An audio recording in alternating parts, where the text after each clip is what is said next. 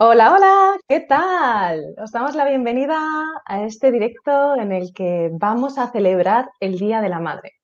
Y vamos a hacerlo a través de un regalo que es un regalo bastante especial, porque no es un regalo que llegue directamente o de forma visible al menos a nuestras madres, sino que es un regalo más interno, es un regalo más hacia nosotras, hacia nosotros, a través de cuestionar nuestros pensamientos e identificar cuáles son aquellos que nos están separando de nuestras madres.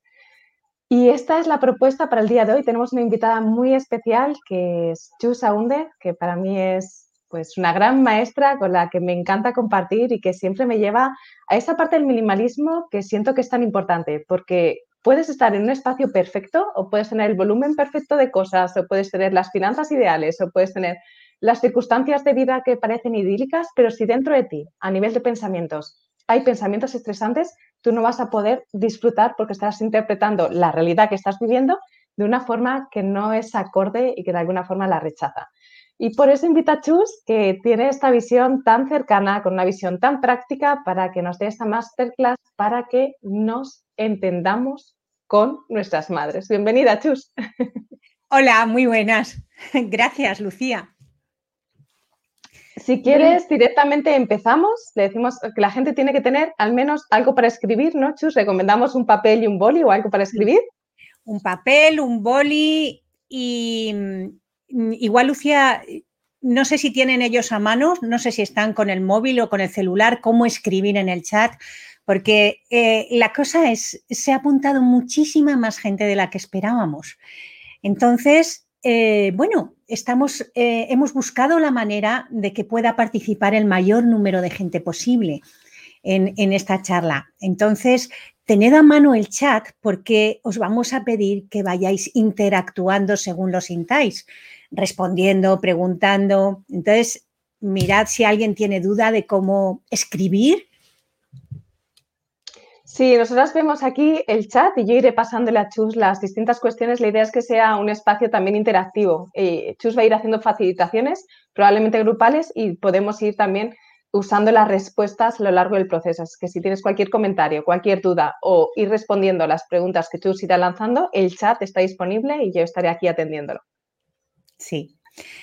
Entonces, eh, gracias, gracias, gracias por estar aquí y por acompañarnos a Lucía y a mí en esta mañana del Día de la Madre.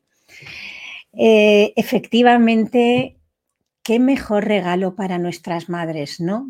Que dar un vistazo a aquello que nos separa de ella. Eh, yo tenía pensamientos con mi madre y veo cómo, la gente que se me acerca tiene pensamientos con, mi, con su madre, con tal, veo que es el tema, el tema. ¿Quién no tiene pensamientos con su madre? ¿Cómo podemos querer tanto a esa que es nuestra madre y sin embargo no aguantarla y no poder tenerla al lado y que abra la boca y nos alejemos? ¿Cómo, ¿Qué cantidad de cosas eh, veo con la gente que trabajo que mueve todo esto? ¿no? ¿Qué cantidad de culpa? ¿Qué cantidad de, qué cantidad de trabajo? Entonces, se nos, bueno, estamos muy contentas de, estar aquí ofreciendo lo que para nosotras es el mejor acercamiento a nuestra madre o el único acercamiento que podemos hacer, porque estate conmigo, intentamos que nuestra madre cambie, cambie, cambie, cambie, cambie. Mamá, quiero que hagas esto, mamá debería hacer esto, mamá no debería gritar, mamá no, si debería tal. Y, la realidad es que no cambia, ¿verdad?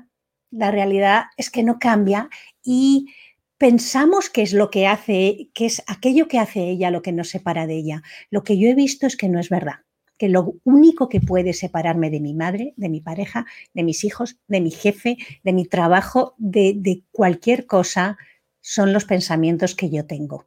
Los pensamientos que yo tengo con ella de cómo debería ser, qué me ha hecho, qué no me ha hecho, qué debería hacer, qué son las madres, em, qué necesito que ella haga para yo ser feliz.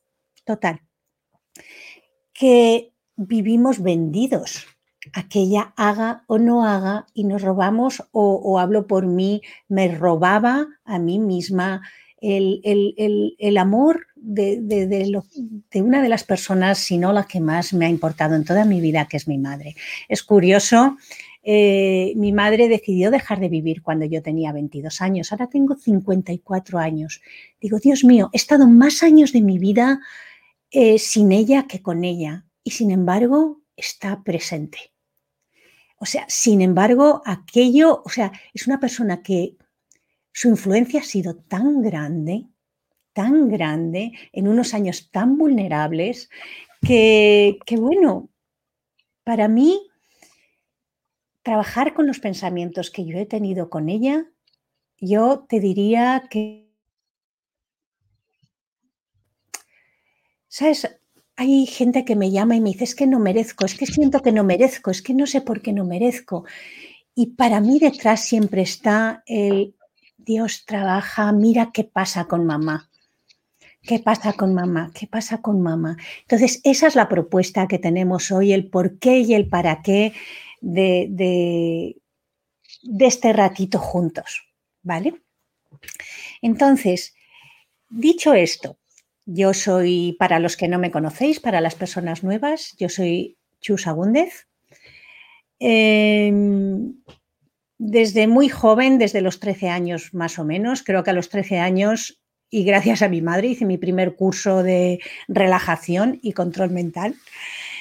Y desde entonces, especialmente a raíz de la muerte de ella, cuando yo tenía 22, mm, empecé a buscar cómo gestionar mis emociones, cómo, cómo, cómo, cómo hacer con este mundo que yo tenía dentro, ¿no? Y que no sabía, y que me tiraba abajo y que yo no sabía manejar. Hice muchas cosas, aprendí muchos trabajos, me metí en muchos mares que me encantaron, me apasionaron y me, y me aportaron muchísimo, ¿no? En el año 2008, eh, en un momento en el, que, en el que yo, entre comillas, sabía mucho, pero a la vez mi vida no funcionaba. ¿Qué es lo que no funcionaba? No funcionaban las cosas que más me importaban. La relación con mis hijos, la relación con mi padre, la relación con mi ex marido. Y no sabía, ¿sabes? Esto de querer conectar con alguien y, no saber cómo y tener la sensación de que cuanto más intentas, más te alejas. Bueno, pues en ese momento fue cuando llegó a mí The Work de Byron Katie. ¿Qué es The Work? Para las personas que no lo conocéis, The Work es un trabajo, es un método, es un proceso que tiene que ver con identificar los pensamientos que estoy teniendo hacia mí, hacia otro, hacia la vida, hacia Dios, hacia los políticos, hacia los médicos, hacia el dinero, hacia cualquier cosa y cuestionarlos con cuatro preguntas y unas inversiones. Me pareció muy directo, en el sentido de que en aquel tiempo mi, yo tenía tres hijos, bueno, tengo tres hijos, sigo teniéndolos gracias a Dios, y, y claro, yo me iba a retiros, era, era una época, ya digo, muy convulsa en mi vida y, donde todo estaba un poco patas arriba. Y yo me iba a retiros de meditación, a retiros de Tao, etcétera, para recuperar la paz. ¿Qué pasa? Que en cuanto llegaba a mi casa y mi hija, mi ex, mi padre abrían la boca, adiós paz y después gloria. Entonces, ¿qué es lo que a mí me ha dado y me da The Work de Byron Katie de diferente. Lo que me da es que ahora, cada vez que mm, pierdo la paz, cada vez que me, me sube una emoción, rabia, tristeza, enfado, separación de cualquier persona que yo quiero, ya sé sí o sí una cosa. Me estoy creyendo un pensamiento. Lo que me está separando de esa persona no es lo que me ha dicho, no es lo que ha hecho, no es la cara que ha puesto. Lo que me está separando es un pensamiento que yo estoy teniendo con ella. Entonces, hoy te invito a que, a que explores cuáles son los pensamientos que hay por ahí separándote de tu madre. Vamos a hacerlo juntos. Eh, te invito a cerrar los ojos. Un momento. a dejarte caer en la silla, sentir el peso de tu cuerpo, aterrizar aquí y ahora.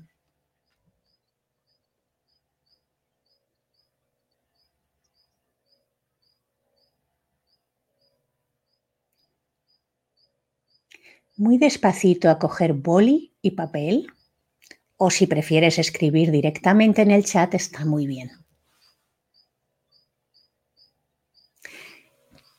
Te voy a invitar a que sin pensar escribas, según yo te empiezo a hablar, lo que te surja, sin filtros, ¿vale?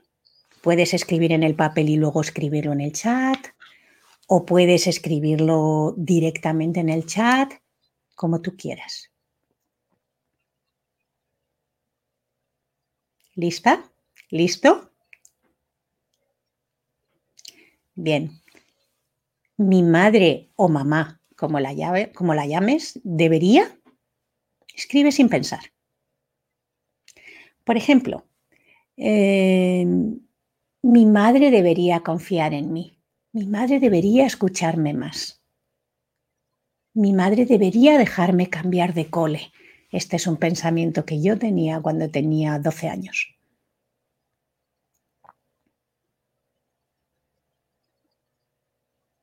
Te invito ahora a escribir en el chat todo lo que venga.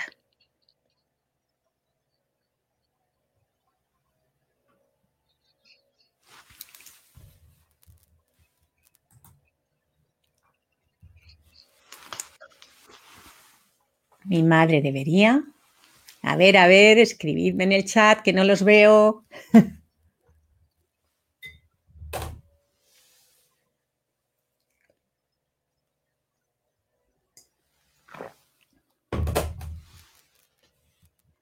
Mi madre debería.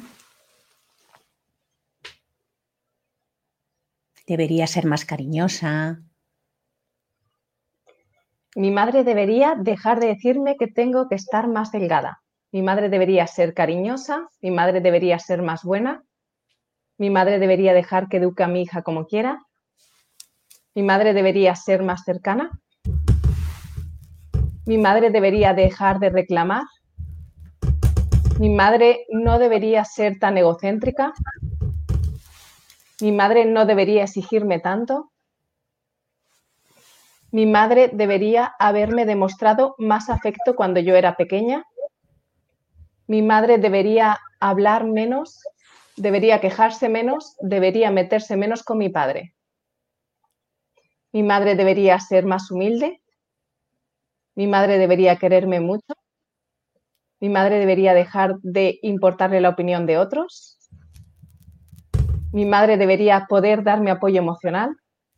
Mi madre debería dejar de quejarse, mi madre debería escucharme, dejar de controlar, tomar las riendas de su vida,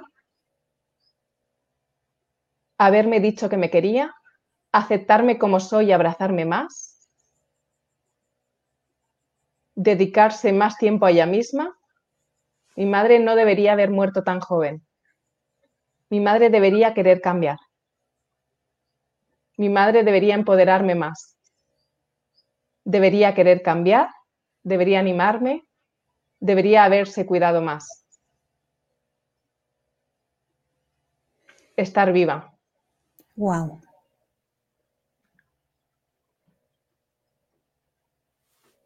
Vamos con otra. Mi madre no debería lo que surja.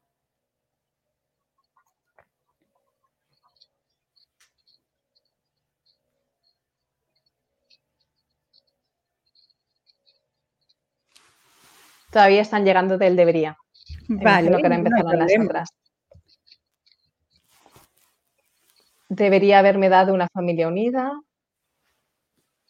haberme protegido. A ver si tenemos alguna en no debería. No debería morir y dejarme sola.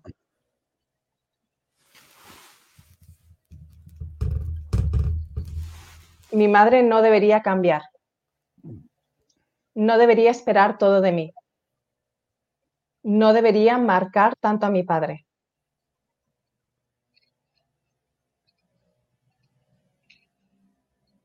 No debería haber sido tan tolerante con mi hermano. No debería tener tanto miedo y querer controlarlo todo. No debería haberme dejado de lado tantas veces cuando reclamaba su atención.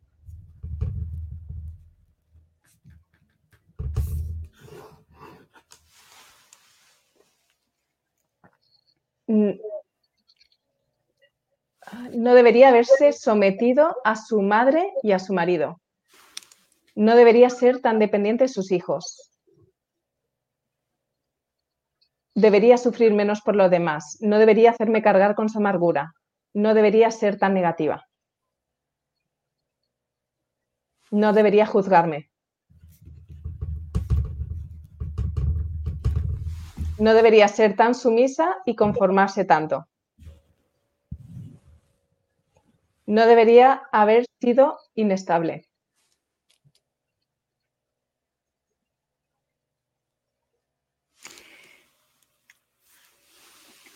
Bueno. No debería desordenar las cosas en casa. No debería ser tan convencional. No debería haberse nutrido de mí.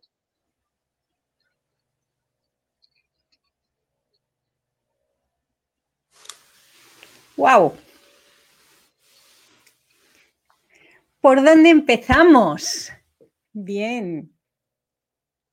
Hagamos otra lista antes. Te voy a pedir ahora que des un consejo a tu madre, que te pongas en su piel. Imagina si pudieras darla solo un consejo,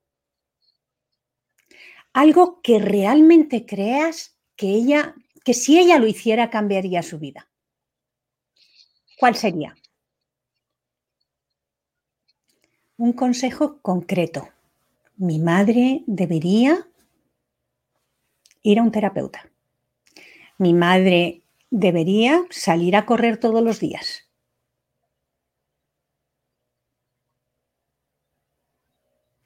Mi madre debería salir con las amigas de 6 a 8 dos veces a la semana, ir al gimnasio un solo consejo que cambiaría la vida de tu madre, ¿cuál sería?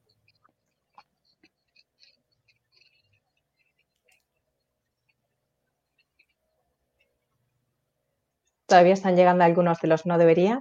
Bueno, leemos. Y ahora empiezan los, de, los consejos. Mi madre debería pensar en ella y cuidarse. Mi madre debería poner más límites.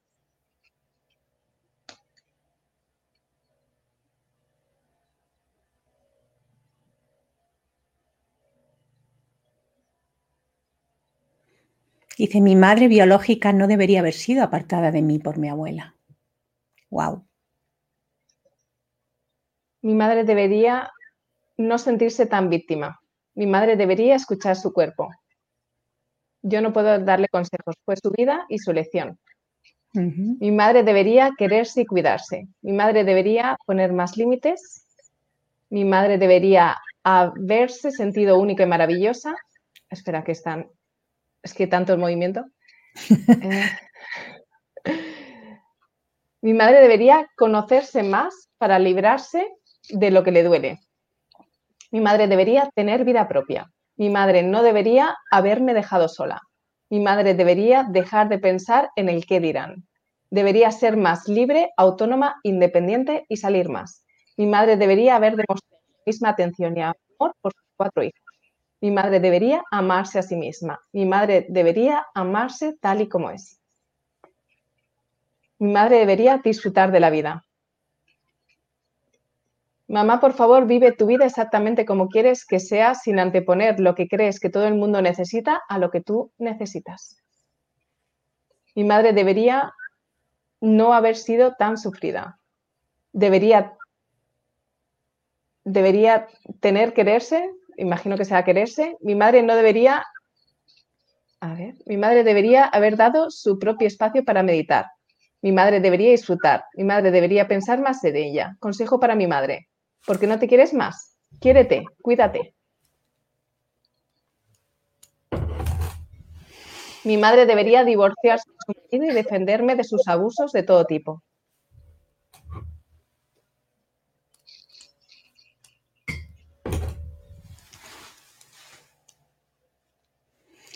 Bueno, muchas ideas, ¿no? ¿Todo esto qué son? ¿Verdades o pensamientos? Son ideas, ¿verdad? Entonces, una madre debería escuchar a su cuerpo, mirar adentro, dice alguien, no proyectar su frustración.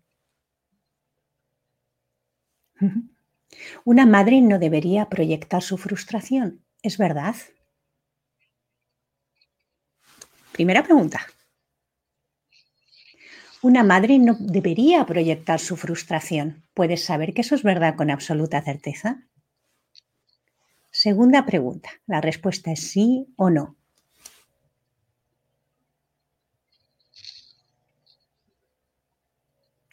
Tercera pregunta. ¿Cómo reaccionas? ¿Qué sucede cuando crees este pensamiento? Una madre no debería proyectar su frustración. Y la realidad es que tengo delante a mi madre enfadada y gritando como una leona. ¿Cómo reaccionas? Me disgusto, me enfado, comparo a mi madre con la de con la de mi amiga y me digo que, que eso sí que es una madre que la mía no. ¿Cómo te sientes por dentro cuando tienes este pensamiento? Una madre no debería proyectar su frustración.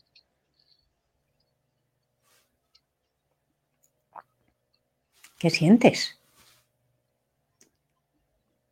Compartid, por favor, escribid. ¿Cómo reaccionáis? ¿Qué pasa en ese instante, en el instante en el que tengo el pensamiento? Una madre no debería proyectar su frustración fuera. Y tengo a mi madre ahí agobiada.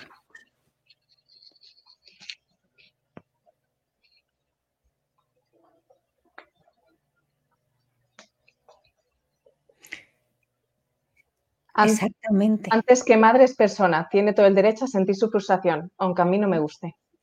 Y cuando tengo ese pensamiento, ¿qué pasa dentro de mí?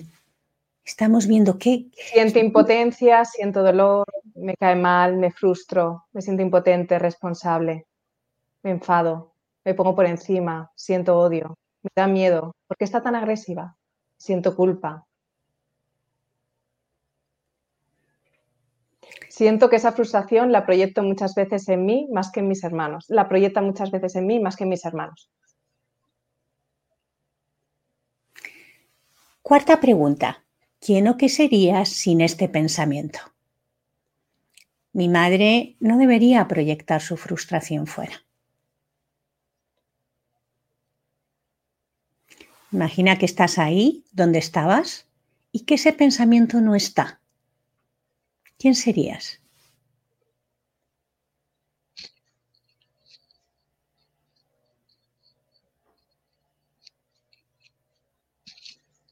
Y ella está como estaba. La tienes ahí enfadada. ¿Quién sería si no tienes una idea de que debe o no debe ser ella? De que ella no debería proyectar su frustración fuera. La observo simplemente. Veo una mujer libre, brillante y feliz. Está enfadada, recuerda. Está, está enfadada. Quiero decir, la realidad es la realidad. Lo único que cambia es que no tengo el pensamiento. Ella está ahí, enfadada, gritando, sacando fuera su frustración. Pero yo no tengo el pensamiento de que una madre no debería proyectar su frustración fuera. ¿Qué cambia?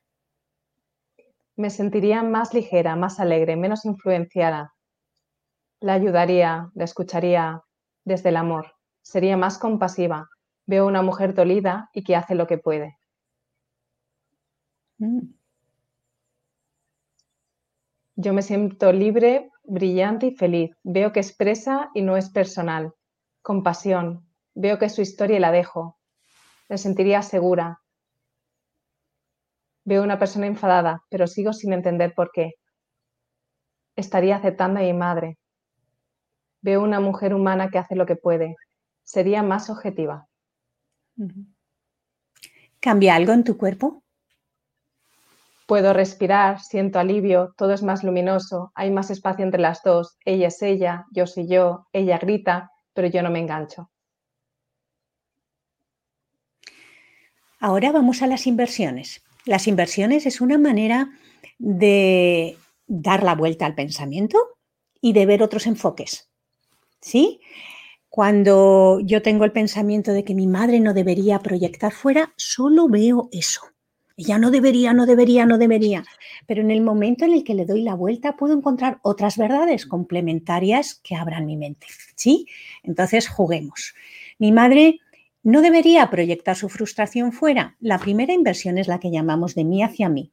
Y es, yo no debería proyectar mi propia frustración fuera.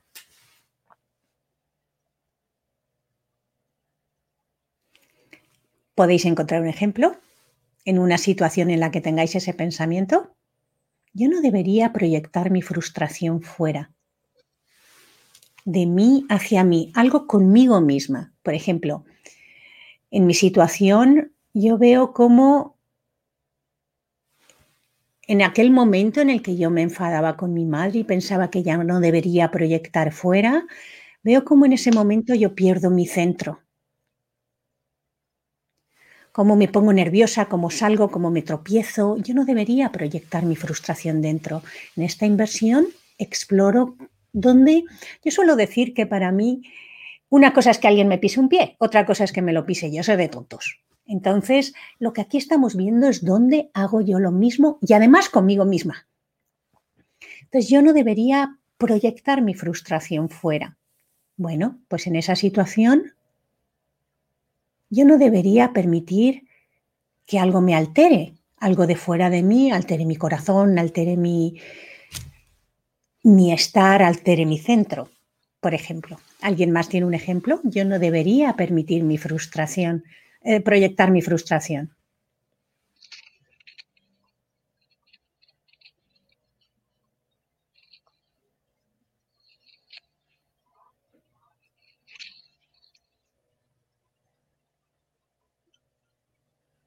¿Alguno más? Bueno, pues vamos a otra inversión. Ella no debería proyectar su frustración fuera. La siguiente inversión es la que llamamos de mí hacia ella. Empieza por yo. Yo no debería proyectar mi frustración con ella. Entonces, cuando tienes ese pensamiento, ¿cómo la tratas? ¿Cómo la hablas? ¿Cómo la miras? ¿Por fuera o por dentro en tu cabeza? Lo que yo veo en mí es que la frustración de que ella no sea como yo quiero, creo que ella debe ser, hace que me ponga por encima, que me enfade, que la mire mal. Yo no debería proyectar mi frustración fuera. ¿Tenéis algún ejemplo vosotros?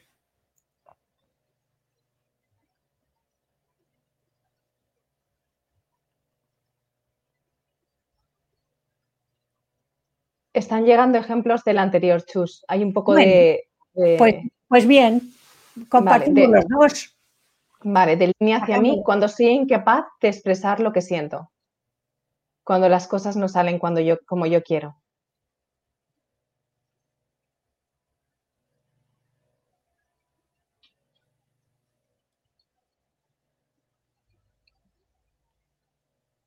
Yo he aprendido mirándome a mí y he cambiado muchos comportamientos. Un viaje interior muy profundo. Sí, y aquí estamos buscando ejemplos de yo no debería proyectar mi frustración hacia mi madre. ¿Por qué no deberías proyectar tu frustración hacia ella? Porque luego me quedo mal, porque luego me siento culpable, porque en mi experiencia no gano nada. Proyectando la frustración lo que consigo es separarme es como que mi cabeza cree que si lo que, diciendo lo que pasa, ella va a cambiar. Y en mi experiencia no es verdad. Yo no debería proyectar mi frustración con ella. Me siento enfadada y triste y esa frustración la reciben los que me rodean. Repito lo que no me gusta. De mí hacia afuera. Yo no debería manipular a nadie para conseguir lo que quiero.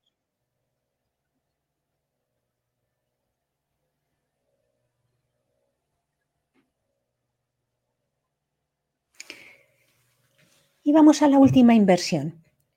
¿Vale? Es la que llamamos al opuesto, donde damos completamente la vuelta al pensamiento. El original, recuerda, era mi madre mm, no debería proyectar su frustración fuera. ¿Sí?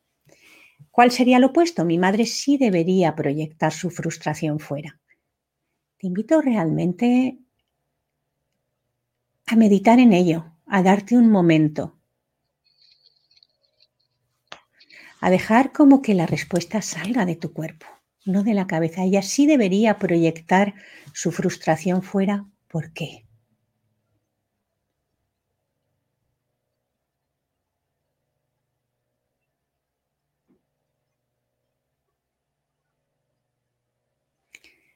A mí me viene un ejemplo porque no sabe hacerlo de otra manera. ¿Quién más tiene un ejemplo?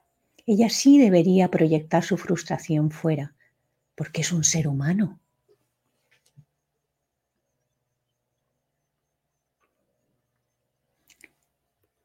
Para liberarse de su emoción, dice alguien. Ella sí debería proyectar su frustración fuera, para ver que también es humana, como yo, y le controla los pensamientos. Para que no se lo quede dentro. Para que se desahogue.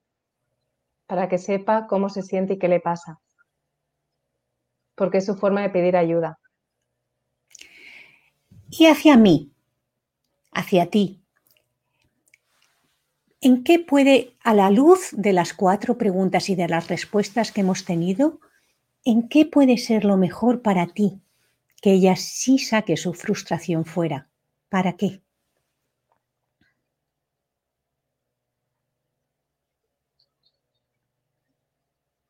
Para que yo vea mi propia frustración. Para que yo vea mi propia frustración. A mí me viene para aprender a no tomármelo personal, para aprender a, dejar de tirarme a salvarla la vida, para aprender a mantenerme en paz cuando ella o otro ser humano está frustrado.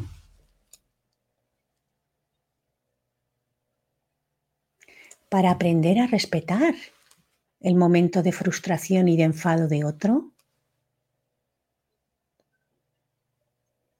Pero claro, si tenemos el pensamiento de que mi madre debería ser feliz y debería disfrutar y de que yo quiero que ella sea feliz, cuando ella está frustrada, ¿qué pasa? Que yo me lanzo y que yo no hago más que buscar cómo salvarla, cómo hacer para que ella esté bien. Este pensamiento, en mi experiencia, es muy, muy, muy, muy chungui. ella debería ser feliz. Para aprender a amarla incluso cuando está frustrada, para aprender a verla de otra manera, para ver cómo se encuentra.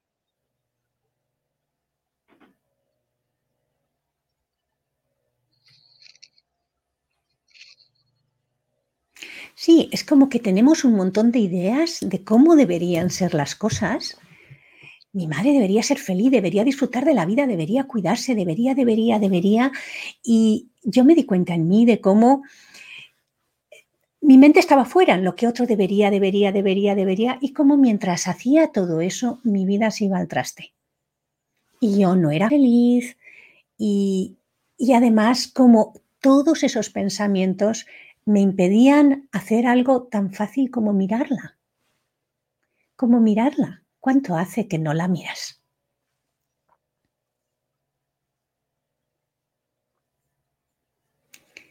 mirar si tiene un lunarcito nuevo, una arruguita nueva. ¿Cuánto hace que no estás ahí con ella por estar? Viendo si tiene otra cana, fijándote en el color de sus ojos. Pero ¿qué pasa? Que si yo tengo el pensamiento, ella no debería proyectar fuera, ella no debería ser una víctima, ella no debería tener pensamientos negativos. En cuanto la veo, esos pensamientos y esas ideas que tengo hacia ella me desconectan completamente de ella.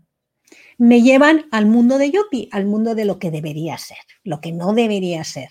Y me pierdo el qué? Me pierdo de mirarla, de estar ahí.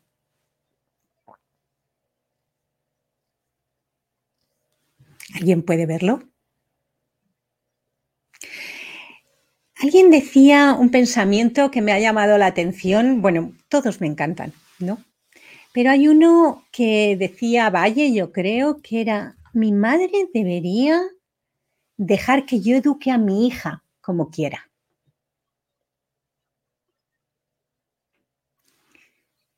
A lo mejor alguno no tenéis hijos, pero bueno, las madres educamos a los hijos y a los no hijos. O sea, seguro que podemos hacer este juntos.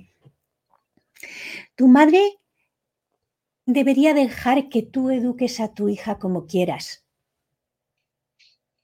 ¿Es verdad? La respuesta es sí o no.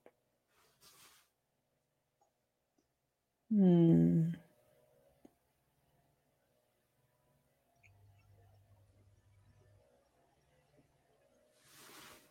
Tu madre debería dejar que tú eduques a tu hija como tú quieras. ¿Puedes saber que eso es verdad con absoluta certeza? La respuesta es sí o no.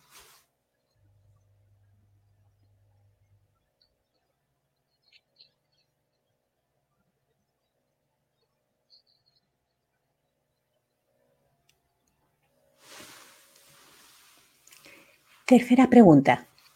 ¿Cómo reaccionas? ¿Qué sucede cuando crees este pensamiento? Mi madre debería dejar que yo eduque a mi hija como quiera.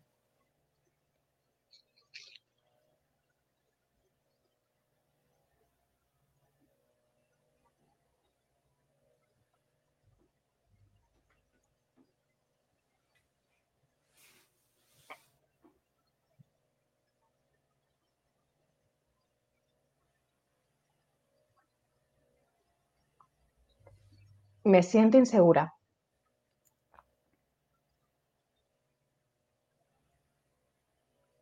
Siento enfado. ¿Mm? Me enfado con ella y la grito internamente. ¿Cómo la miras?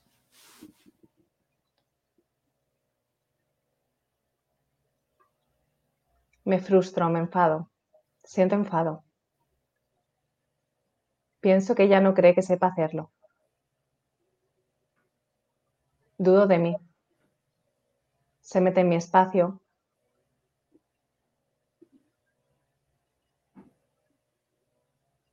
La miro con asco, con desprecio. La miro con superioridad. La miro con furia. ¿Y cómo te quedas luego?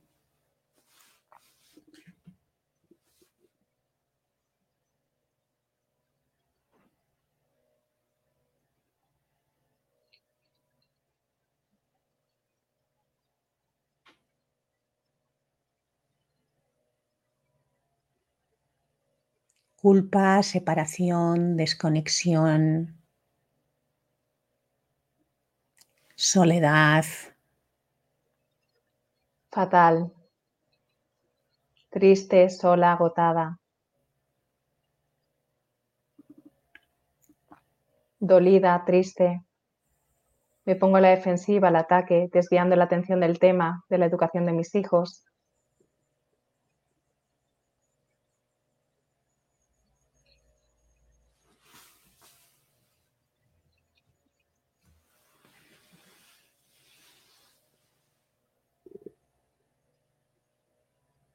porque es como lo sabe hacer. Estamos viendo cómo reacciono, qué sucede cuando creo este pensamiento. Ella debería dejarme educar a mis hijas como yo quiera. Cuarta pregunta, ¿quién o qué sería sin ese pensamiento? La situación es la misma, tengo ahí a mi madre diciéndome, no deberías hacer eso, sí deberías hacer eso. Lo único que cambia es que no tengo el pensamiento, mi madre debería dejarme educar a mis hijas como yo quiera. Te invito, vaya y todos a cerrar los ojos, a volver a esa escena en la que ella está haciendo lo que está haciendo. ¿Quién o qué serías tú sin ese pensamiento? Ella no debería, ella debería dejarme educar a mis hijas como yo quiera. Sería libre. Estaría tranquila. Sentiría mucha ternura. sentiría agradecida.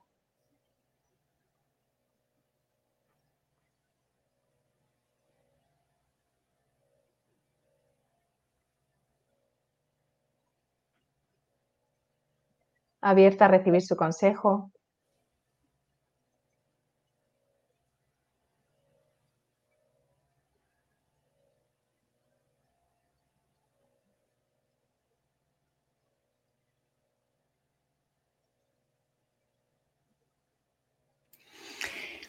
En mi situación no es con mi madre porque no vivía, es con mi, con mi suegra. Con el pensamiento, ella debería dejarme educar a mis hijas como yo quiera. Me enfado con ella, la separo, la evito. Eh, voy a su hijo diciéndole estoy hasta el gorro de, mi de tu madre, me quejo, intento apartarlos de ella. ¿Y quién o que soy sin el pensamiento? Ella debería dejar, dejarme educar a mis hijos como yo quiera. Sin el pensamiento la veo trayendo la tortilla de patata.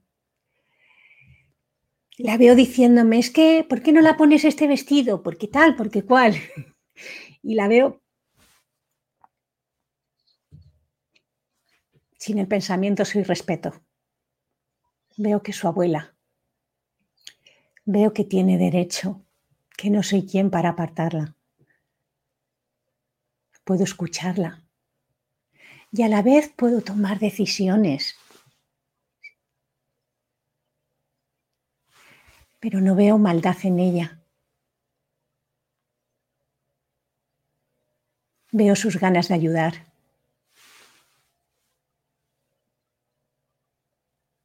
Sobre todo veo que tiene derecho, que yo soy su madre, pero ella es su abuela, que tiene derecho a opinar y me siento conectada. Siento la ayuda de otra mujer. Y a la vez me siento libre de, buscar una, una persona que, que los cuide y que los eduque como yo quiero. Pero la dejo su espacio.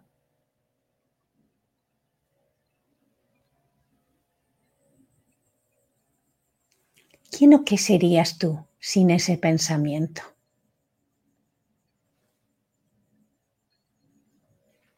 Sentiría apoyo, simplemente le pondría un límite amablemente, escucharía su opinión, tomaría lo que me sirve y lo que no lo dejaría. La escucharía entendiendo que lo hice porque nos quiere. La ve inocente. Miraría su aportación con curiosidad, con más amor sentiría que lo que dice no me lo impone. Sentiría empatía, cariño y un amor profundo. Vería una mujer que se respeta a sí misma. Sería libre del sentimiento de rabia,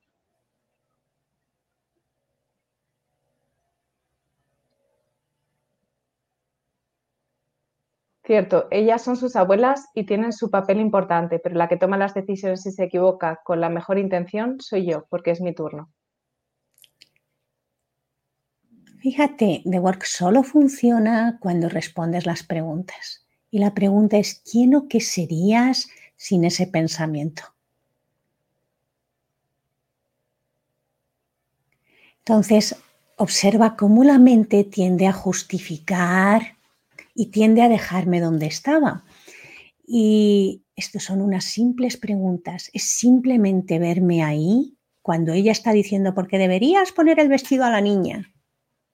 ¿Y quién soy con el pensamiento de ella debería dejarme? ¿Quién soy sin el pensamiento?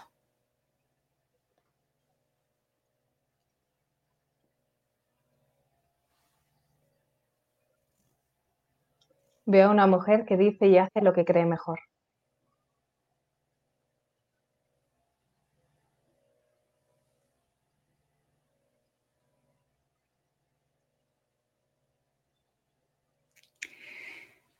Y puedo mirarla con todo el cariño, acercarme y decirla, abuela, gracias.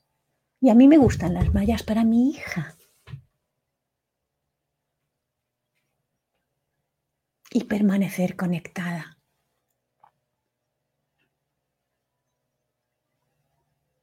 Y gracias por dar tu opinión, abuela. Eres bienvenida siempre. Y a mí me gustan las mallas. Y gracias. ¿Quién o qué serías? Le daría las gracias, sería feliz, estaría tranquila, guardaría silencio. Sería una mujer que no pelea por, por imponer su opinión. Agradezco su apoyo, lo hace lo mejor que mm. puede. Sin ese pensamiento soy libre, segura y feliz. Y con las ideas claras.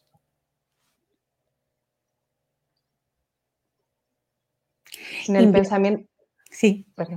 Sin el pensamiento le escucho y me siento libre de hacer lo que quiera sin enfadarme. Mm. Y me ahorro el disgusto.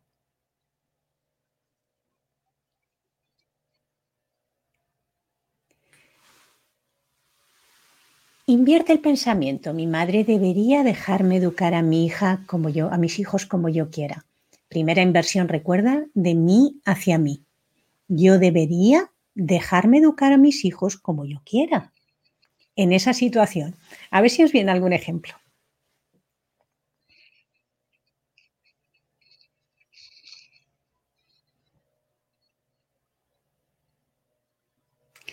En mi situación, por ejemplo, con mi suegra, me doy cuenta de que yo no necesito su permiso. No necesito que ella haga o no haga. En ese momento, cuando viene y me dice, que deberías poner a la niña el vestidito y el lacito y el no sé qué y no sé cuántos. Bueno, yo debería dejarme, no debería disgustarme por algo así. Debería quedarme mirándola y, decir, teniendo claro que soy yo la que decido lo que se pone o no se pone la niña.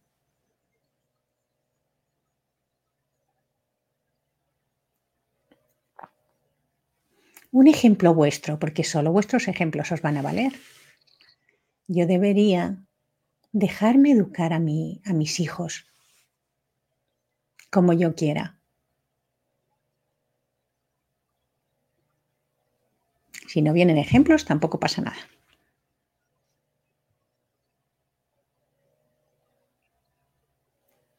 Porque lo que yo veo es en el momento en el que yo tengo el pensamiento, ella no, ella debería dejarme educar a mis hijos como yo quiera. ¿Dónde estás? ¿Dónde, me, dónde te vas? En ese instante yo veo que yo me voy a ella. Ella debería, ya no debería. Y aquí no hay nadie centrada, equilibrada, educando a mis hijos. ¿Qué estoy haciendo? Proyectando mi frustración fuera. ¿Os viene algún ejemplo? ¿Puedes repetir la inversión, Chus? Sí, yo debería dejarme educar a mis hijos como yo quiera. En esa situación en la que tengo ahí a mi madre o a mi suegra y está diciendo lo que hay que hacer o lo que no hay que hacer.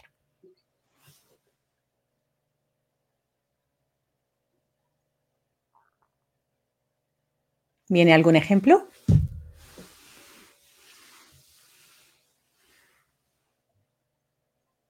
Laura dice, yo debería ser valiente y educar a mi hijo como yo quiero.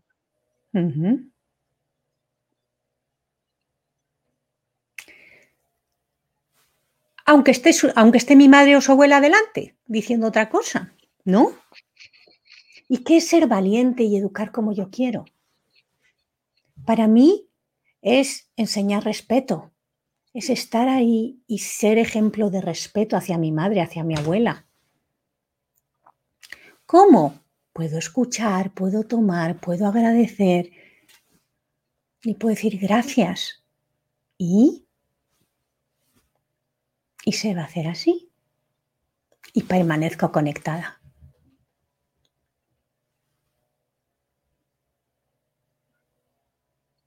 Vamos a otra inversión. Ella, mi madre, debería dejar que yo eduque a mis hijos como yo quiera.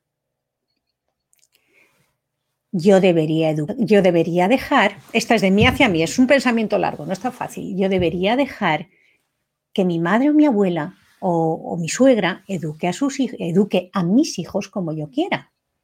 ¿Por qué? Ah, ah, os estoy escuchando. Alguien dice, no, no, no debería dejar, no debería dejar, son mis hijos. Vale, respira, respira y espera. A ver a dónde te lleva. Yo debería dejar que mi abuela, que mi suegra o mi madre eduque a, mis hijos como yo quiera. ¿Por qué? En mi situación, porque su abuela. Y cuando y la relación que ella tenga con ellos y lo que ella diga o no diga, lo que yo veo es que es una persona libre, que no soy quien para tapar la boca a nadie.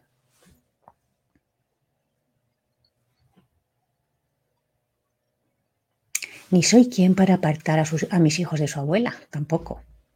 Entonces, ¿podéis encontrar algún ejemplo? Yo debería dejarla, que ella los eduque como quiera. ¿Algún ejemplo?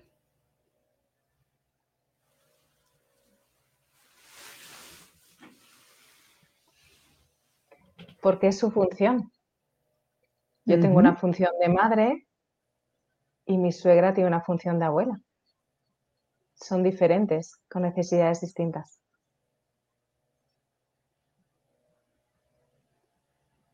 Para recordar que mi hijo también lo es de la humanidad.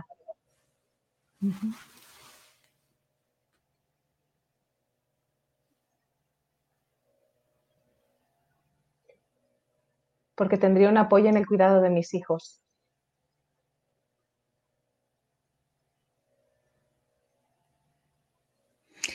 En mi situación, yo debería dejar que mi suegra eduque a mis hijos como ella quiera.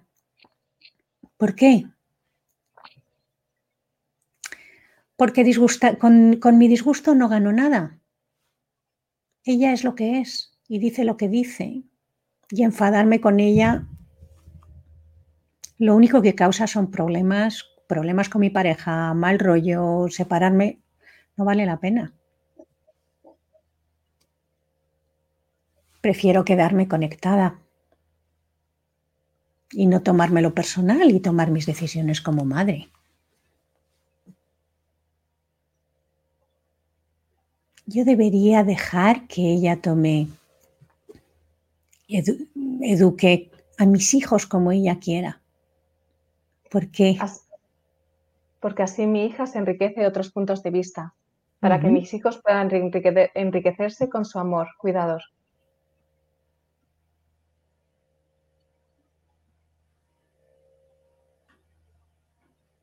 Yo debería dejar que sus abuelas les dieran de comer lo que ellas cocinan, aunque yo diga que eso no es sano, pero me enfada tanto que no me hagan caso.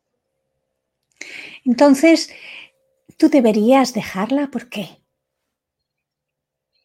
Dices, me enfada tanto que no me hagan caso, ellas deberían hacerme caso, es verdad. Lo que yo veo es que mi suegra es libre y son sus nietos. Yo veo cómo cuando mis hijos eran pequeños yo quería controlar todo. El tono en el que los hablaban, cómo los hablaban, lo que les decían, lo que les daban, lo que no les daban. Y cómo mis enfados no servían para nada. Porque al final cada uno hacía lo que sentía. ¿Alguien tiene esa experiencia?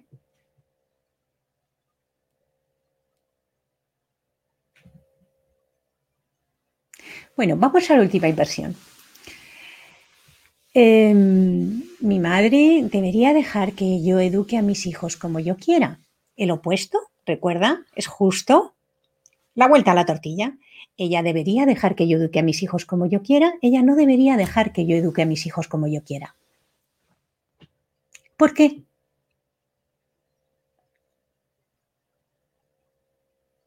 Porque no puede, porque no se puede callar la boca, porque le apetece participar, porque está súper emocionada con sus nietos y quiere que todo, porque no sabe hacerlo de otra manera. Ella es así, le gusta meterse, le gusta opinar, le gusta decir, le gusta participar, le gusta sentirse útil. No estamos hablando de lo que está bien o de lo que está mal, estamos hablando de lo que es. ¿Puedo ver la realidad tal cual es? Y ahorrarme mi pelea interna de esto no debería ser así porque va, va, va, va, va.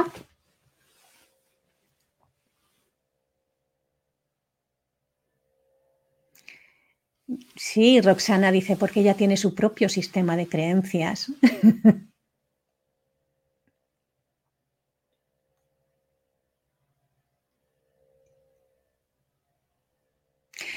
y en mi situación ella no debería educar a mis hijos como yo quiera. ¿Para qué? Para que yo era muy muy radical en mis creencias y en mi forma de cómo tenían que ser las cosas, ¿no? Les habría metido en una burbuja y habría dicho esto así y que nadie más toque, ¿no?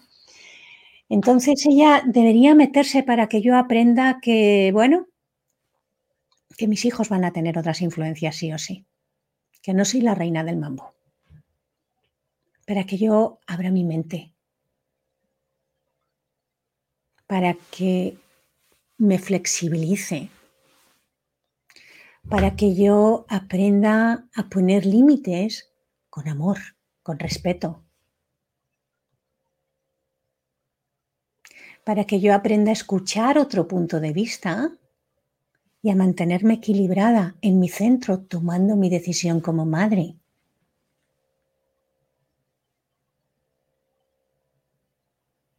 Porque hay cosas que están en nuestras manos y cosas que no, ¿verdad? Esto es lo que llamamos los tres tipos de asuntos. Asunto mío, asunto tuyo, asunto de Dios. Hablando de Dios como aquello que está por encima de ti de mí, que no está en tus manos, ¿vale? Que no está ni en tus manos ni en las mías. Llámalo Dios, llámalo universo, llámalo realidad, llámalo lo que sea. Entonces, lo que tu madre dice o no dice, asunto de quién es.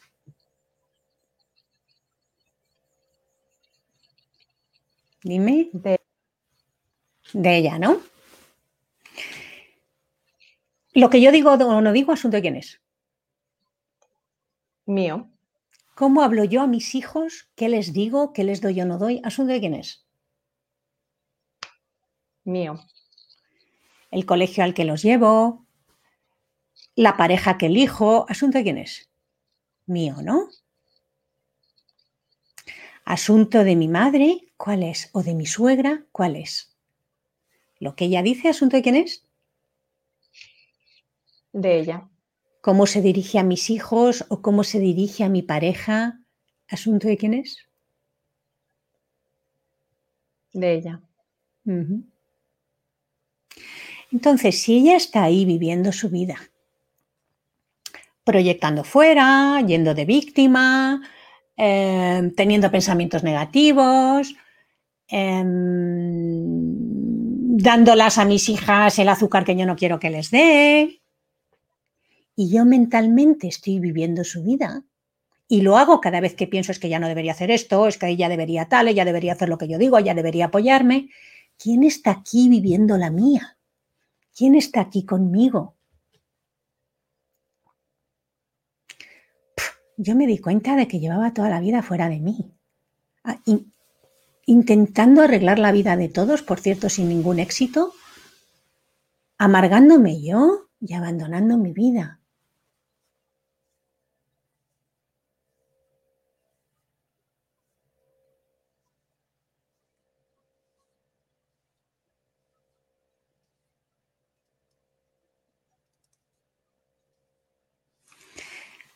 Bueno, ¿alguna pregunta hasta aquí? ¿Dudas, preguntas, compartires algo que queráis que comentemos?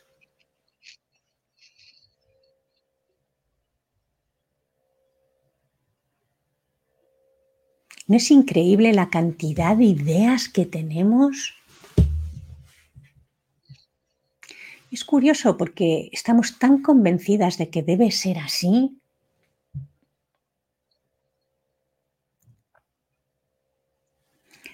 y hay tanto esfuerzo. ¿Había alguna duda o pregunta?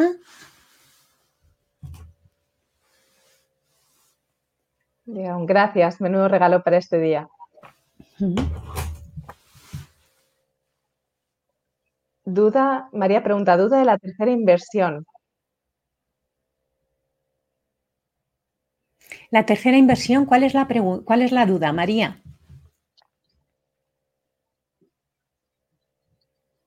Ah, Nos dirá. Pone la primera frase, pero no sé lo que significa.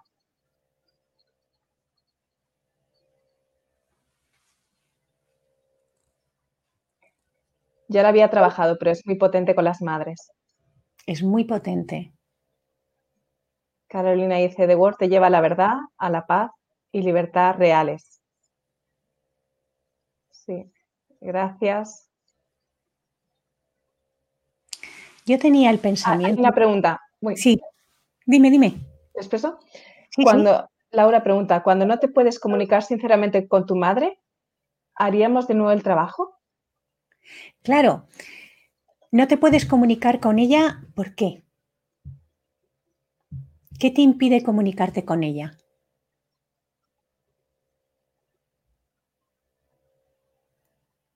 Y especifica sinceramente con su madre. ¿Ok? ¿Qué pensamiento te impide? O sea, imagina que te vas a hacer, que vas a ir a verla hoy, ¿verdad? Hoy mucha gente, muchas personas de aquí probablemente vayan a comer con su madre. ¿Qué te impide llegar? ¿Qué te gustaría decirla, por ejemplo? Que no te atreves a decirla o que no, en qué no puedes ser sincera. Dame, dame un ejemplo de lo que no puedes decirla.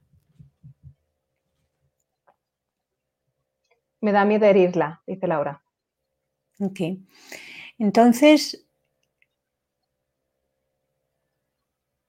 ¿qué la dirías, por ejemplo, si no tuvieras el miedo a herirla? Digo, para responder en la línea de lo que tú necesitas.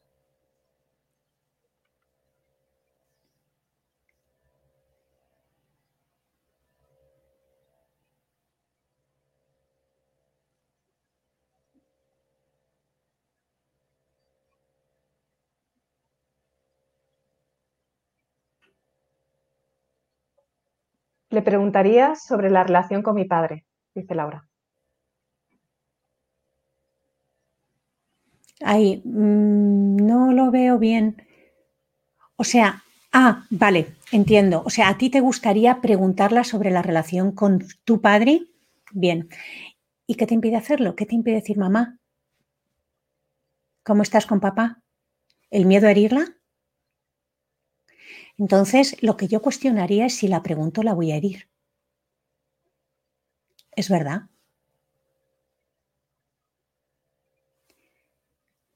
¿Te he pescado, Laura? ¿Va por ahí la cosa? Sobre si fue feliz con él. Le preguntaría específicamente si fue feliz con él. Vale. Entonces, ¿tú crees que si la preguntas la vas a herir? Que si la preguntas si fue fe- feliz con él la vas a herir. ¿Es, ¿Va por ahí la cosa? ¿Laura?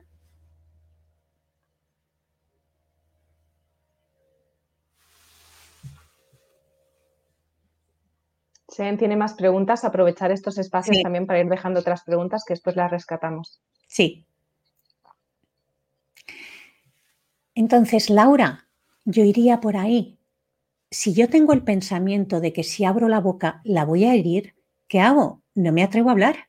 El pensamiento a cuestionar es si la pregunto la voy a herir. ¿Es verdad? Si la preguntas la vas a herir, ¿puedes saber que eso es verdad con absoluta certeza? Tercera pregunta, ¿cómo reaccionas? ¿Qué sucede cuando crees este pensamiento? Si la pregunto la voy a herir me callo, no me atrevo. Inmediatamente se abre una pared entre ella y yo. Estoy ahí queriendo y como que la boca, la garganta se me cierra. No me atrevo. Hablo de mí, empiezo muy rápido en mi cabeza, vienen imágenes del pasado, donde ah, yo dije algo y la hirió. Y me digo, no, no, mejor calla, mejor calla. Cuarta pregunta, ¿quién o qué serías sin ese pensamiento? Si la pregunto si fue feliz con mi padre, la voy a herir. Cierra los ojos, imagínate ahí con ella delante. Deja que la respuesta aflore, date un espacio. ¿Quién o qué sería sin ese pensamiento? De momento yo siento mi cuerpo mucho más sólido, me siento más en mí, en mi asunto, mucho más en mis isquiones. Y puedo mirarla, fijarme en el color de sus ojos, en el pelo, Puedo sentir el calor entre su cuerpo y el mío. Puedo agradecer que esté viva. Puedo verme mirándola a los ojos. Diciendo, mami, yo quisiera preguntarte algo. ¿Quién sería sin ese pensamiento? La voy a herir. Y luego inviertes el pensamiento. Si la pregunto, la voy a herir. Primera inversión de mí hacia mí, si me pregunto a mí misma, me voy a herir. Si ando con hago, no hago, hago, no hago, hago, no hago, ¿qué tal sienta eso? Confusión, lío. Me voy a herir. Me voy a quedar con las ganas. Y además con la confusión, otra inversión, si la pregunto, la voy a herir. Em, al otro no lo veo.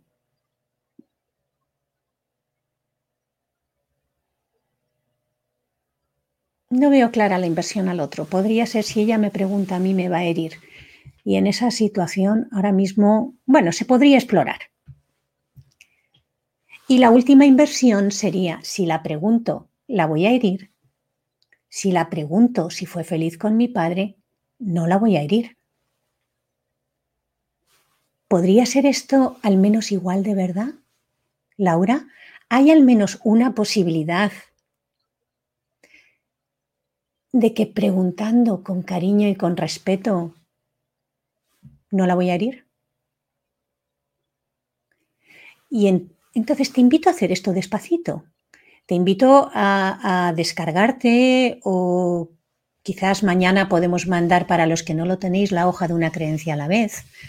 Sabes que es una hoja que sirve para autofacilitarse, donde cualquiera, donde podéis hacerlo solos. Solo tenéis, yo ahora estoy facilitando, pero estas mismas preguntas vienen escritas, de forma que si la fotocopiáis podéis, podéis ir rellenando, ¿no? Entonces, este es un trabajo meditativo. Ahora para aprovechar esta clase. Estoy yendo un poquito más rápido, pero Laura, te invito a tomar tu tiempo. Te invito a fotocopiar esa hoja y realmente decir, si la hablo la voy a herir, es verdad. Puedo saber que esto es verdad con absoluta certeza. ¿Qué pasa dentro de mí cuando me creo eso? ¿Quién sería yo sin esto? Y luego invierto. Si me pregunto, me voy a herir y veo cómo me hago daño a mí misma si no pregunto. Y luego la última inversión, si la pregunto, la voy a herir. Si la pregunto, no la voy a herir.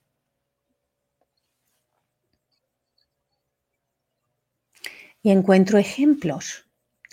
Aquí, en algo así, es muy útil también. El último paso de Word para mí es siempre quedarme con mi asunto, ¿verdad? Que hay tres tipos de asuntos, míos, tuyos y de Dios. Entonces, ¿cuál es mi asunto? Mi asunto es preguntar si quiero saber algo, ¿verdad? Si ella se lo toma mal o no, asunto de quién es.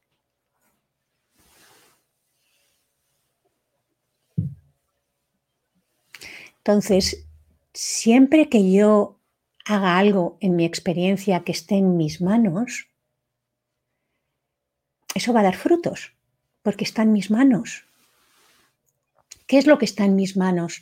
Está en mis manos conectar con mi madre, Está en mis manos mirarla a los ojos, está en mis manos preguntar con cariño, está en mis manos decir, mami, yo te quiero preguntar algo. Y si no me lo quieres responder, está bien. Eso está en mis manos. Pero si ella responde o no, asunto de quién es, de ella. No podemos, es como que queremos controlar todo, ¿no? Lo que va a pasar, lo que pasó, lo que... Y ahí nos perdemos. Bueno, hay más, hay más preguntas. tenemos algunas preguntas, Chus. María preguntaba, ¿y qué pasa cuando los hechos constatan todo el rato que sí, que es verdad? Ok, ¿qué? Por ejemplo, ¿cuál? Bueno, te voy a contestar directamente. Yo cuestionaría de todas maneras. Te voy a poner un ejemplo mío. Un ejemplo, yo te diría mm, el más potente que yo tuve con mi madre. ¿Vale? Como decía, mi madre decidió dejar de vivir cuando yo tenía 22 años. Los pensamientos que yo tenía con ella es que ella no debería haberse rendido, que ella sufrió mucho y uno de los pensamientos que, que yo tenía era que, que, bueno, que ella se suicidó. Es más, mi pensamiento era, ella se suicidó y eso para mí significaba que no me quería, que yo no era suficiente para ella. Un día lo cuestioné. Y era algo que, bueno, no está viva, físicamente por lo menos. Entonces yo cuestioné el pensamiento. Ella se suicidó, ¿es verdad? Y yo dije, sí. Ella se suicidó. ¿Puedo saber que eso es verdad con absoluta certeza? Y yo dije, sí. Tercera pregunta, ¿cómo reacciono? ¿Qué sucede cuando creo este pensamiento? Mi madre se suicidó me vengo abajo, me enfado con ella, me digo que me abandonó, que no me quería, que yo no era bastante para ella. Con ese pensamiento me siento sola, me siento sin madre.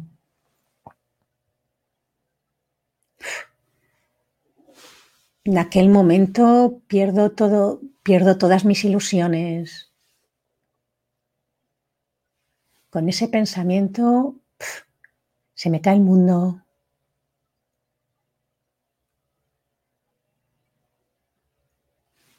pierdo mis sueños, se me rompe el alma, me desgarro, me digo que me he quedado sin ella.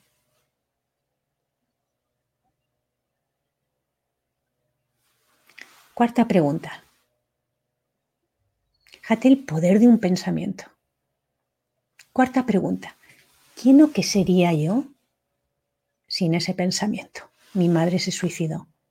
Y la realidad es que a los 22 años físicamente se fue.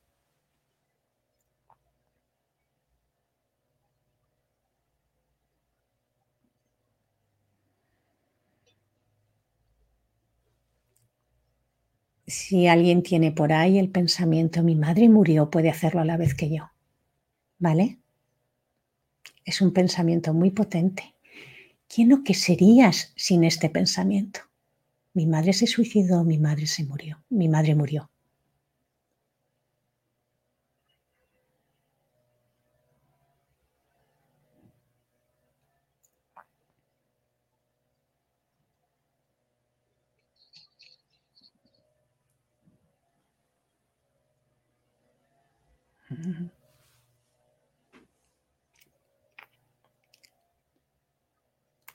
En ese pensamiento me doy cuenta de lo presente que está en mi vida.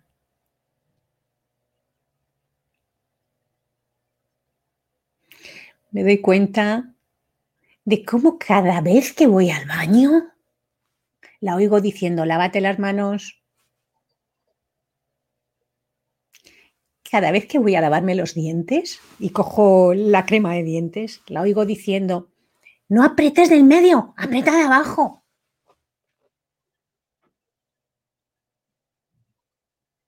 Como cada vez que monto una cocina en una casa, pienso, esta cocina la encantaría.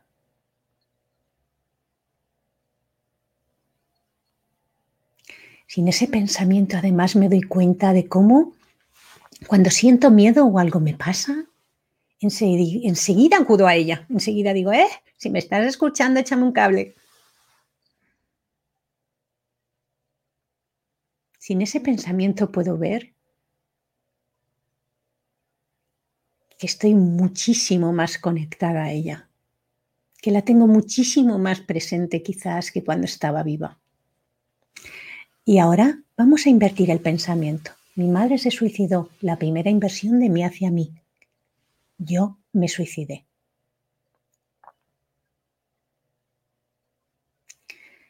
Este pensamiento, esta inversión cambió mi vida. De repente, ¿cómo moriste tú ese día? ¿Cómo te suicidaste tú aquel día? Cuando ya dejó el cuerpo físico. En mi situación, como decía, yo tenía 22 años, tenía, mm, tenía planes de vida. Quería viajar, no pensaba tener hijos. Em, bueno, quería ir de, país en país, trabajando en lo que me surgiera, conociendo gente, quería... Y todo aquello voló. O sea, voló. O sea, de una forma absolutamente inconsciente, al morir mi madre, todo aquello desapareció y de repente decidí casarme y ponerme a tener hijos. Mira, cuando yo me di cuenta de esto, dije, Dios mío, suicidé todos mis sueños.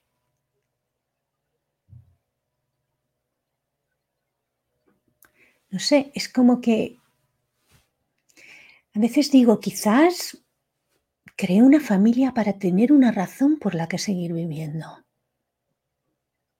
¿Cómo te suicidaste tú aquel día?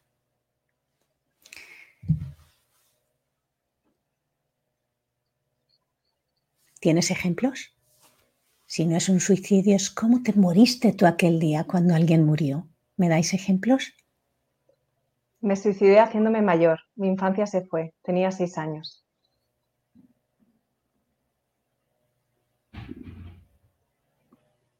Yo morí arrancando a mi madre de mi vida.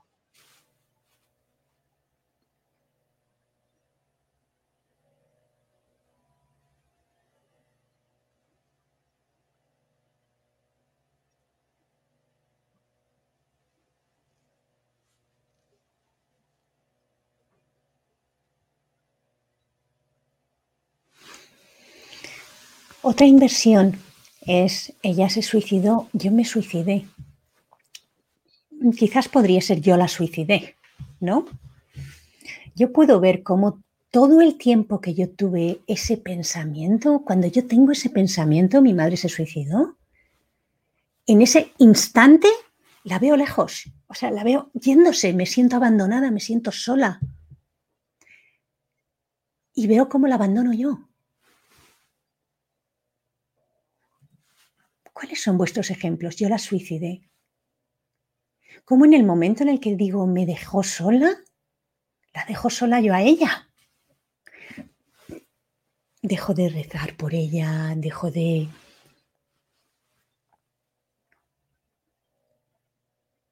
de sentirla a mi lado, de abrazarla por la noche. ¿Qué me impide a mí cuando me acuesto abrazarla?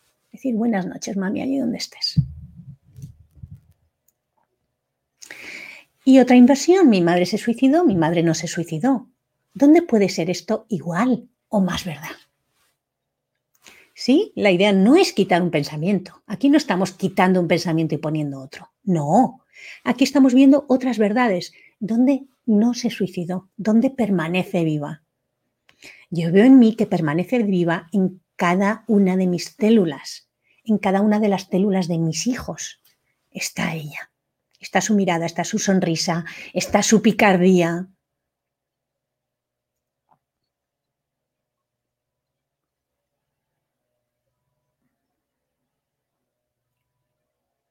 ¿Tenéis algún ejemplo?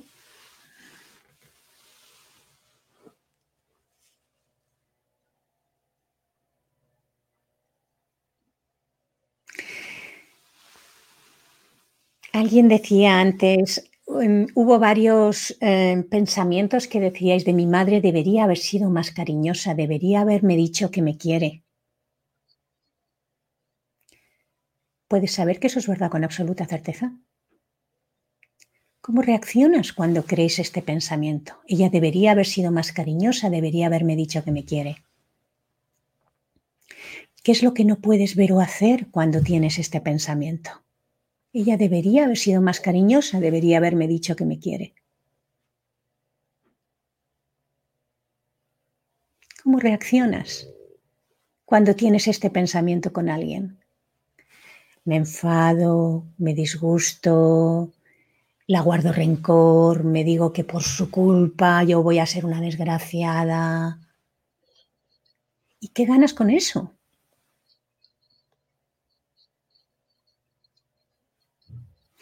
Es como que, que están todos los huevos fuera. No puedo ser feliz si tengo ese pensamiento. Con ese pensamiento encima, necesito que mi madre, mis hijos, mi pareja me, me diga que me quiere, sea cariñoso conmigo. Con ese pensamiento nos vendemos por tres migajas de amor.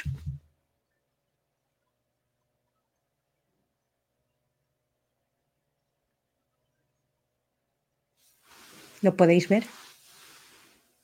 ¿Quién o qué sería yo sin ese pensamiento? Ella debería haber sido más cariñosa, debería haberme dicho que me quiere.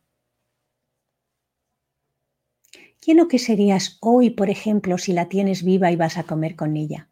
Cuando la ves ahí refunfuñando de víctima, quejándose, ¿quién sería sin el pensamiento de que ella debería decirme que me quiere, debería ser más cariñosa? Sería alguien ahí mirándola, dejándola que viva su vida. ¿Cómo? No sé, alguien respetando el camino de vida de otro ser humano y quedándome en mí, sin intentar cambiarla, mirando su cara, su pelo, sus ojos, si tiene una nueva rubita, viendo cómo se mueve, mirando más allá de lo que hace o dice, me sentiría súper feliz de que esté ahí viva. Podría haber incluso, bueno, sería alguien respetando. ¿Quién o qué serías tú? Luego invierte el pensamiento. Ella debería ser más cariñosa. Debería haberme dicho que me quiere. Yo debería ser más cariñosa conmigo, debería decirme que me quiero. Dime una cosa, cuando te dices que ella debería ser más cariñosa, ¿cómo te tratas a ti misma? ¿O que ella debería decir que, me, que te quiere? ¿Cómo te tratas a ti misma? ¿Eso, ¿Qué sientes? ¿Paz o estrés?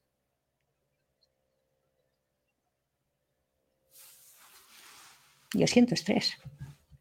Entonces yo debería ser más cariñosa conmigo. Yo debería quererme. En ese momento me quiera mi madre o no me quiera, me abrace o no me abrace, me bese o no me bese. Yo debería estar ahí conmigo. ¿Por qué? Porque no es trabajo de mi madre el amarme, ¿verdad? Es el mío. Mi primera responsabilidad siempre es estar aquí conmigo.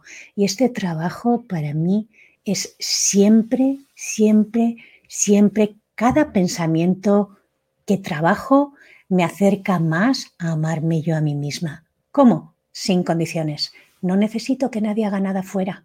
Ya estoy yo para hacerlo. Y luego todo lo que me den los demás es extra. Amarme sin condiciones.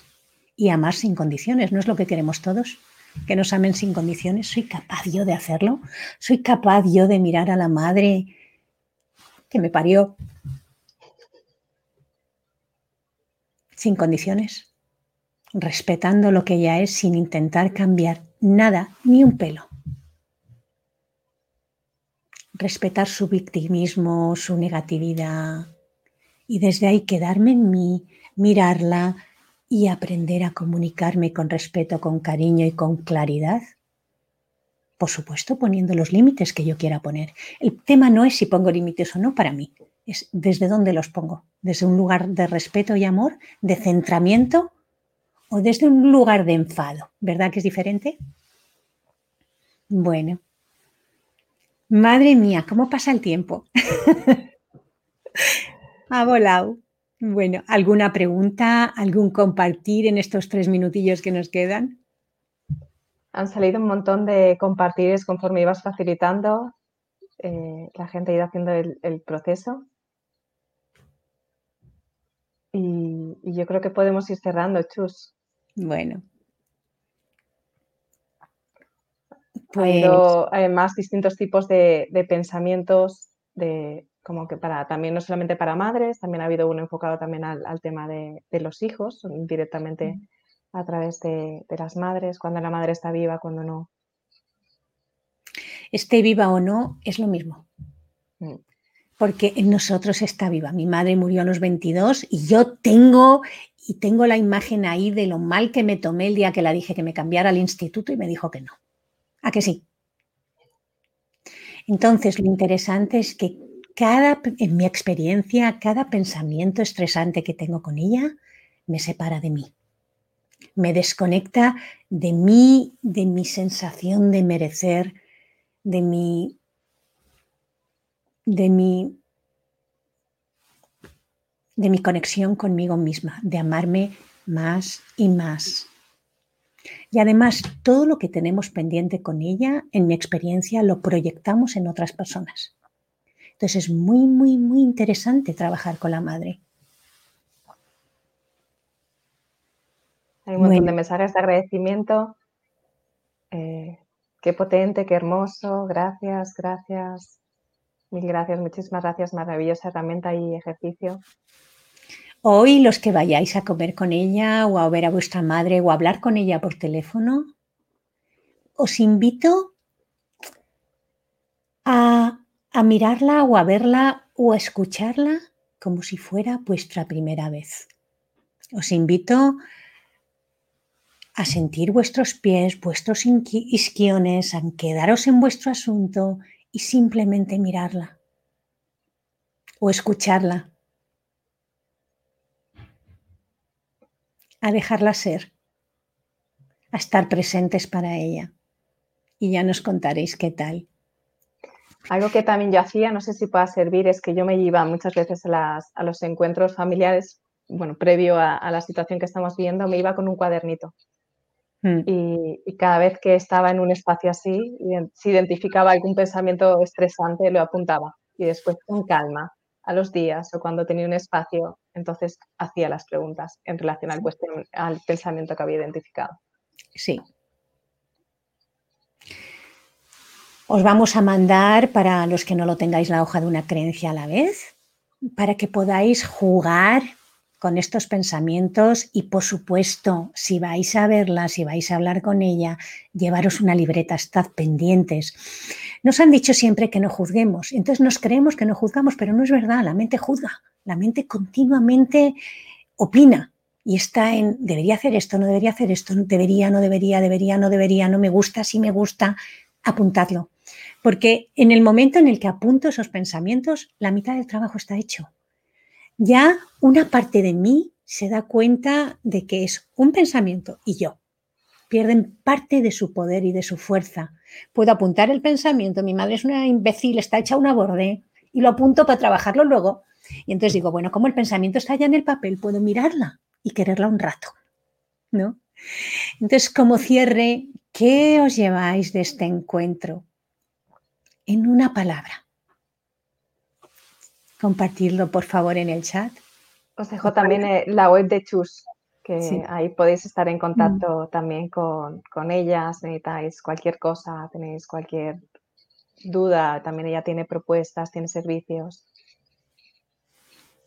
Mm. Gratitud, amor, amor, gracias. Libreta. ¿Cómo? Libreta. Libreta. Os invito a jugar con ellos sin esperar nada, pero a probarlo. Dulzura, calma, claridad, amor, agradecimiento total, gratitud, paz, amor, seguridad, trabajo. Mm. Bueno, familia, de nuevo, gracias, gracias, gracias por acompañarme en esta mañana. Gracias por estar aquí. Y bueno, seguimos ahí, seguimos Lucía y yo en, este trabajo junto con, bueno, hay muchísimos facilitadores. la, web oficial que es thework.com, mi web que es chusagundez.com. Hay muchísima información de Byron Katie en internet. Os invito a jugar con ello. Os invito a no creer todo lo que pase por vuestra cabeza y observar cómo los pensamientos que pasan nos condicionan y os roban la paz y la alegría de vivir.